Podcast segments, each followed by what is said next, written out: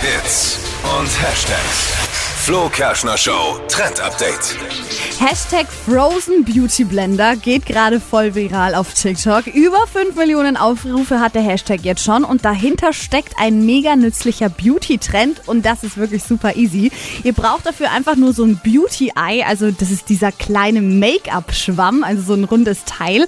Haben die meisten eigentlich zu Hause, die sich auch schminken. Und äh, das wird jetzt nass gemacht, also saugt sich dann so voll mit Wasser und kommt ins Eisfach. Und jetzt nicht erschrecken, das wird am nächsten Tag rausgeholt und ist halt dann eben so hart wie ein Stein, wie so ein Eisklotz. Und da kommt dann jetzt immer die Foundation, also dieses Make-up, was ins Gesicht kommt, kommt dann auf dieses kalte Ei und damit trägt man das dann im Gesicht auf. Also hat gleichzeitig so einen kühlenden Effekt am Morgen, ist super für die Haut und äh, morgens auch gegen Augenringe dann top. Ich verstehe.